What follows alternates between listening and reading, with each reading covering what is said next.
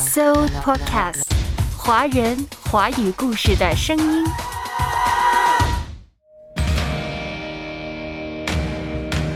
属于我的美好时代不过刚刚开始，这是季地多年前的想法，也是当时无数意气风发的北漂人的愿景。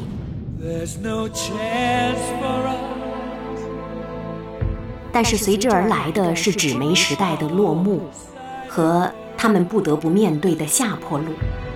漫画家季地在新书《不属于我的城市》当中坦诚了自己的经历。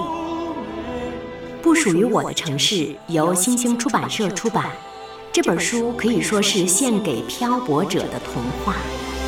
在书中，作者说：“不属于我的城市，我也深深的爱过你。”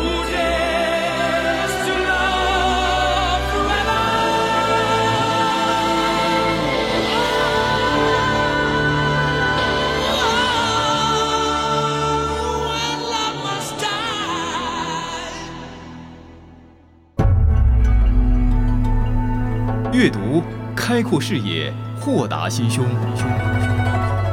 阅读，寻到来处，明白归途。在阅读中，看见不一样的世界，遇到更美好的自己。林可辉，阅读世界。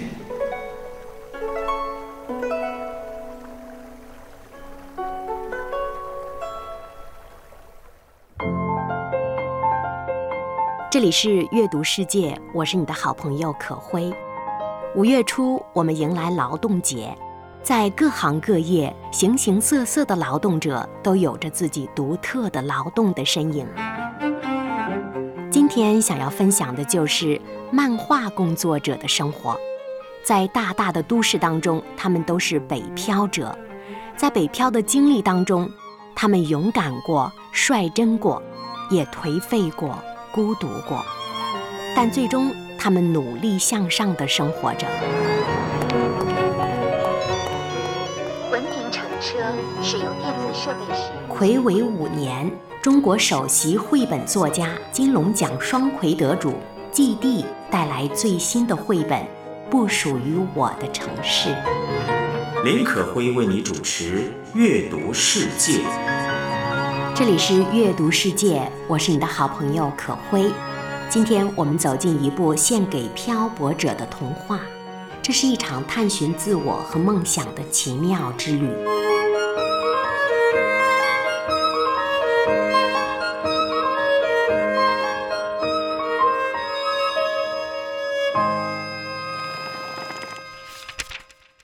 一，渺小的我们。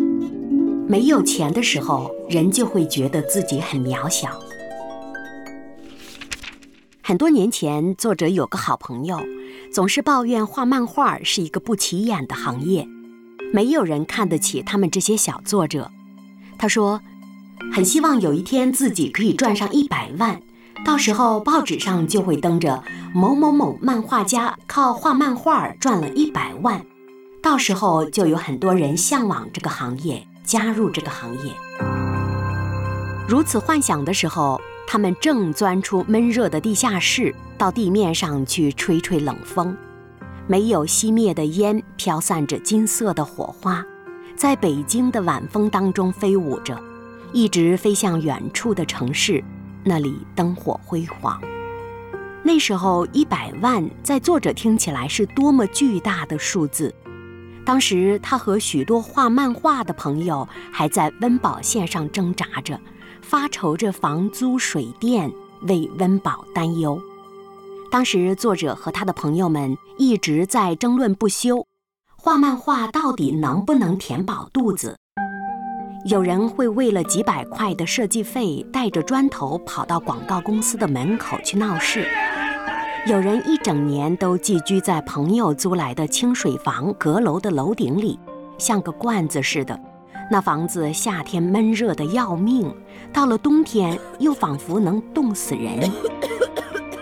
还有人买一碗两块钱的泡面都要分成两顿吃，还要省下一点来喂猫。再有人被房东赶走时，也没有钱请搬家公司。不知道从哪儿搞来了一个板车，于是乎大家在烈日下齐心协力地帮着他推车搬家。在没有钱的时候，人就会觉得自己很渺小，在大大的城市里，一切都那么艰难。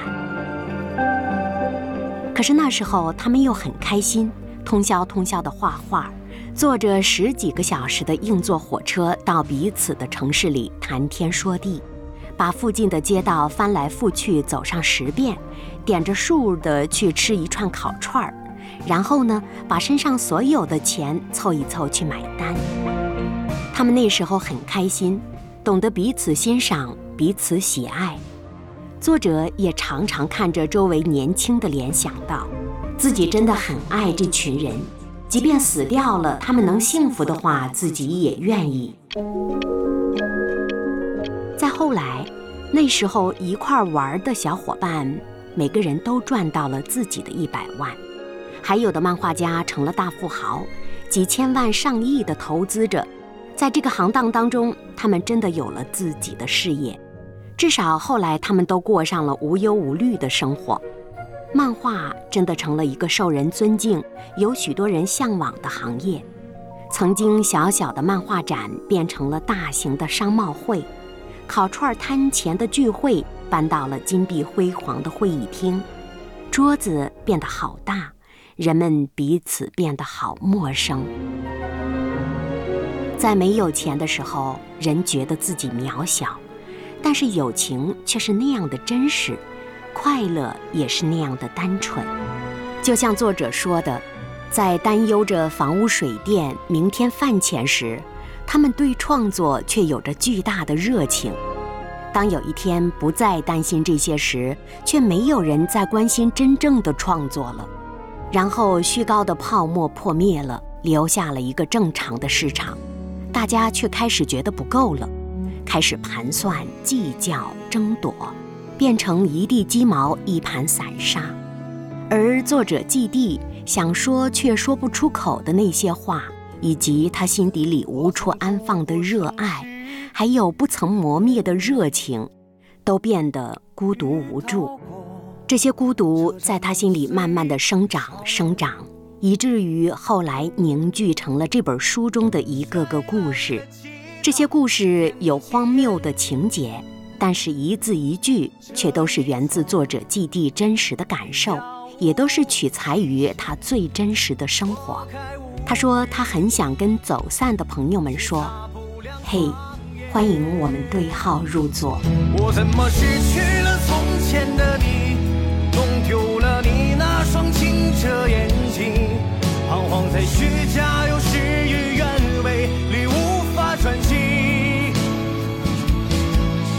怎么看透了脆弱的你，不经意失去单纯的勇气。我想你还是你，没输给自己。在这个五月之初，我们迎来了劳动节。劳动节，我们自然会想到各行各当的劳动者。今天，我想读一本在大都市里劳动的漫画家们。起初，他们不是漫画家。他们只是一些寂寂无名的、为着房屋水电和饭钱担忧的最普通的画画者，在北京这个大都市当中，他们没有家，但是却有一腔的热爱。这本书的作者季地就是这样的一个漫画家。事隔几年之后，他把自己画漫画的感受，以及在大都市里生活的感受，都放到了一本书中，《不属于我的城市》。二零二三年三月，新星出版社出版，在豆瓣呢仍然被给予高分评价。我怎么看透了脆弱的你，不经意失去单纯的勇气。多想你还是你，没输给自己。林可辉为你主持《阅读世界》。书中是一个个图画跟小说结合的故事，很生动。刚刚可会跟大家分享的那个故事的名字叫《渺小的我们》，主要讲的是没钱的时候觉得渺小，有钱的时候又失去了热情和朋友。第二个故事躺在你身旁。作者季地说，他曾经被骗去参加广告拍摄，对方说就是简单拍一下他的画就好，报酬颇高。他想画画就是他的本职工作，于是就答应下来了。结果呢，他被拉到了北京的郊区的摄影棚。在搭好的布景当中，几十个工作人员那里十盏聚光灯对着基地。他说：“那根本不是画画，而是让我演戏。零度的气温，我只穿着一件衬衣，和另外一个被骗来的程序员一起拍了四十八个小时，不眠不休。从此我就知道，那些科技产品看起来让人们笑容灿烂，那些照片和视频，其实……”背后都有许多的苦楚，为什么普通人自己在家就拍不出来呢？因为其中有太多的化妆的成分。作者坦言，自己不是专业演员，当面对那么多的灯光镜头会很恐慌，而且还要频频的被吆喝。化妆师和助理是真的见过他的画的。但是他们却不是真正的关注这些画，他们只是频频地给作者补妆，频频轻言细语地安慰他，让他拍好照片和视频。当凌晨四五点，作者蹲在角落里哆嗦，等待着导演的指示时，他听到了灯光师小声的聊天儿。他们拍完这场还要赶往下一处。作者问：“你们累吗？”他们笑着说：“怎么可能不累呀？累呀！”其中一个看起来二十出头的男孩说：“你知道吗？这个点儿最容易死了。”然后他告诉作者：“谁谁谁就是连熬了几天几夜之后，就突然在这个点儿倒下去死了。”大家点点头，说是的，悠着点儿吧，别一头栽倒就死了。他们说话的语气就像是谁丢了一件无关紧要的东西。他们还要去下一个摄影棚拍下一场戏，没人愿意理解这些事真实的含义。大家都只不过是在这大大的都市里生活罢了，都是为了生活身不由己而已。那次拍摄结束之后，化妆师和作者季地加了微信，他常常看到他们跟着剧组东奔西走，有些剧你可能从来都没有听说过。但还是有许多人为他们奔波劳碌。作者说：“我感到他们有一种力量，在渺小的生活里，他们努力地活着，努力让自己体面地活着，有尊严地活着。”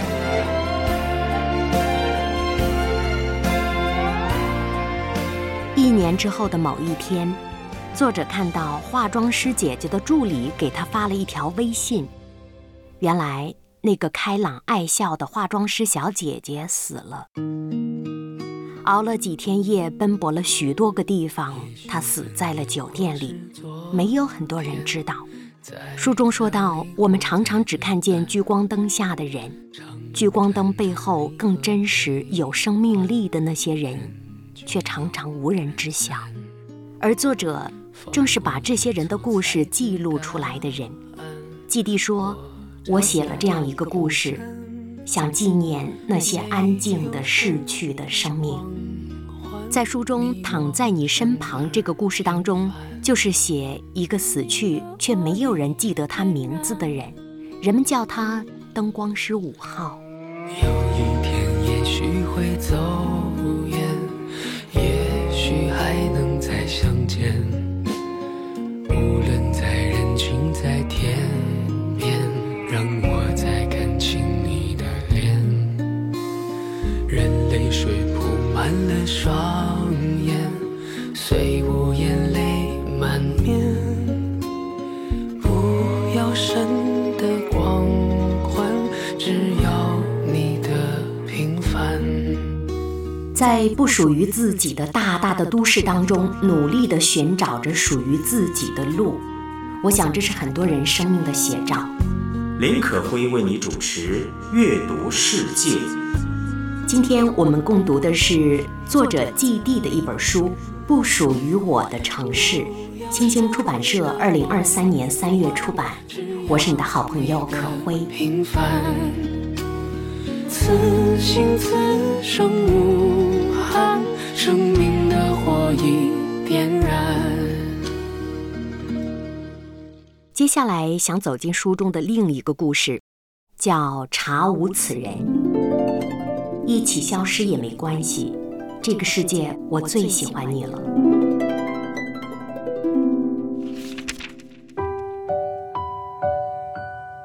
那时候，作者季地生活里走失了许许多多的人，他们消失的方式各式各样，有些是渐渐地淡出了作者的生活，有些人变了，再也不是曾经的模样。季地说：“我想我也一样。”曾经在一些人的生命里鲜活地活过一阵儿，然后消失、安静、退场。可其实我们只是长大了，有了各自的生活。现实生活里的琐事，渐渐将年少时闪耀在你我心里的人身上的光芒擦去。你渐渐将他们遗忘了，但是他们还在自己的世界里闪光。我们的生活都是这样。一开始年少热闹，有许多朋友在周遭。可是随着时间的流逝，随着生活的复杂，朋友走失了，我们自己的世界渐渐安静下来。我们遗忘着，也被遗忘着。就像作者季地所说的：“有些人消失了，有些人消失了一阵子，没关系，真的没关系。我希望有一天。”还能想起，带着这样敏感的、细腻的观察和思维，季地写着、画着，在北京，在大理，他做着自己热爱的事。他很希望有一天，他的那些朋友们可以读到他的书，读到他书中的故事，想到曾经的生活。生活是希望被记起的，有些人消失了，有些人被遗忘了。作者期望那些遗忘还能在记忆的某处里闪光，毕竟那些遗失的时光和朋友曾经一起热闹过，一起彼此欣赏过，彼此喜爱过。我想这也是许多在都市当中打工者的心声。起初有很多人跟自己一起打工。一起撸串儿，一起喝酒，一起分享心事。可是年岁逐增，生活经历了诸多的变化，朋友走散了，生活越过越孤独，内心寂静下来。那些被遗忘的，有一天会想起，也许有一天再也想不起。也许这就是日子，这就是活着。可会记不起是哪位作家说过：“我们这一生在不停地走着，其实走到最后，都是自己在走。有些路终归要一个人走。”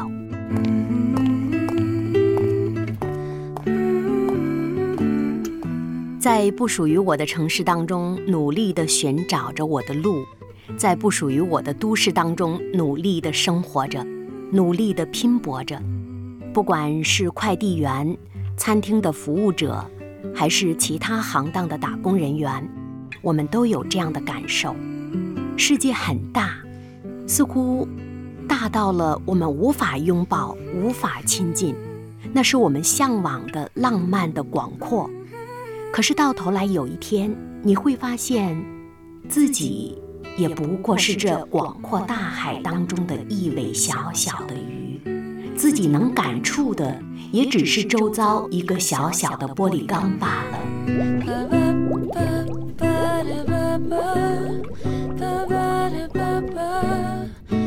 生活的广阔像海洋一般，大海的辽阔会袭击我们；生活的广阔会让我们恐惧，偶尔也会欣喜万分。那种感觉是每个人心底里说不清的感受。作者说，他从小常常搬家，会离开熟悉的地方和环境，在很多恐惧和不安当中，搬到另一个地方，然后又发现很多新鲜的东西，在未知面前感觉自己渺小，在未知面前有许多恐惧放不下来，在未知面前，在作者季地心中生出了一个又一个故事，这些故事都承载着不同生命的能量。首首说故事的歌，娓娓道着谁的喜怒哀乐，情感的失语者，让我当聆听者，把你们的故事写成歌。今天阅读世界可会跟大家读一个关于打工者的故事，或者说关于漫画家的故事，再或者说是关于劳动者的故事，甚至它也是关于你我的故事。作者季地的书《不属于我的城市》。一字一句哼着一首首说故事的歌，每个故事都值得。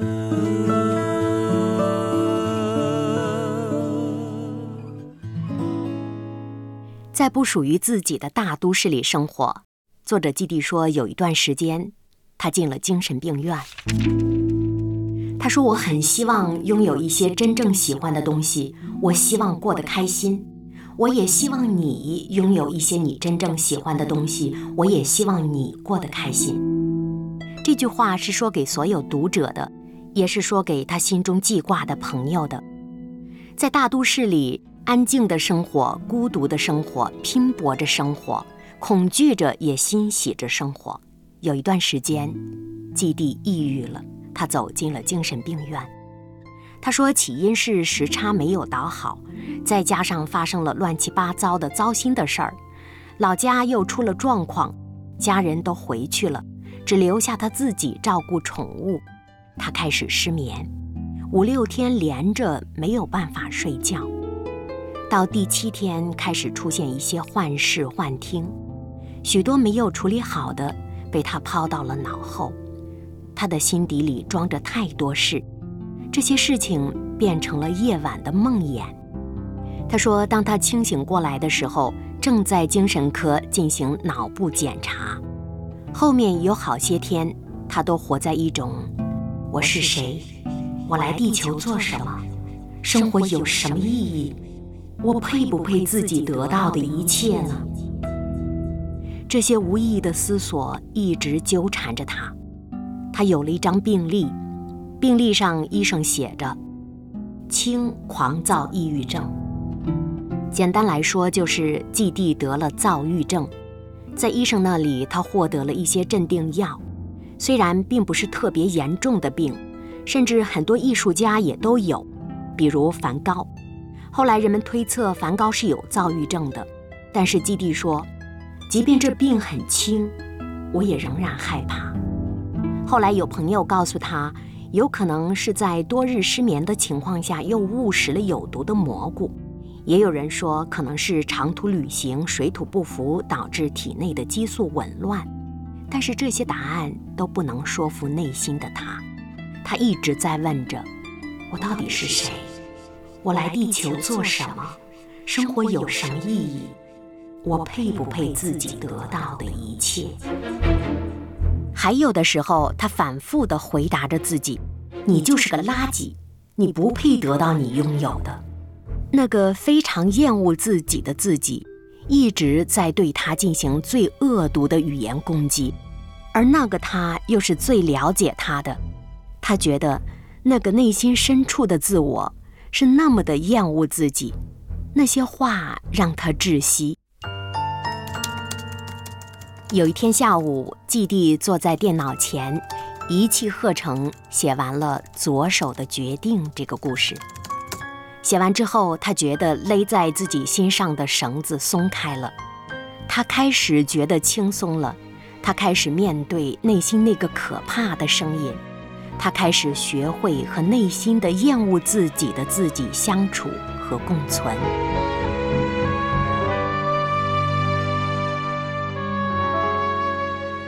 直到今天，当《不属于我的城市》这本书已经发表并广受好评，季地仍然在受采访时说：“我心底里仍有一个否定自己的声音，他在否定我做的一切。但是不管怎么样，我喜欢做这个事，我把它写下来，放到了书里。我希望所有看到书的人是健康快乐的。”我希望你能做一些你真正喜欢的东西，过开心的生活。这是作者季地留给读者的。读完这本书，很多人都产生了共鸣，在不属于我的城市寻找我的路。这是很多打工者的生活实况。当岁月渐渐地流转，头上长出许多白发，我们长大了，成熟了，孤独了。经历了许多的曲折，也经历了许多的成长，就可以理解，生活是一个不断的经历的过程。生活是不断的在挫折当中抬起头，继续向前的过程。当可会读这本书的时候，心底里觉得，北京这座城市里有太多太多这样的人了，有太多像季地这样的人，甚至我和我的家人们也是季地这样的人。记得早些年间，十几岁的时候，从家乡搬到北京，在不属于我们的城市当中，我们也在努力地生活着。记得当时读余华的《活着》的时候，觉得写的不就是每个人生活的实况吗？在北京生活的日子，不是都有阳光，也不是都孤独无助，那就是普通的日子，清澈的、流转的、寂寞的。艰难的，可是我仍然很高兴我在那里生活过，我也很高兴我后来离开了那里。这是作者季地所说，也是可慧心中所想。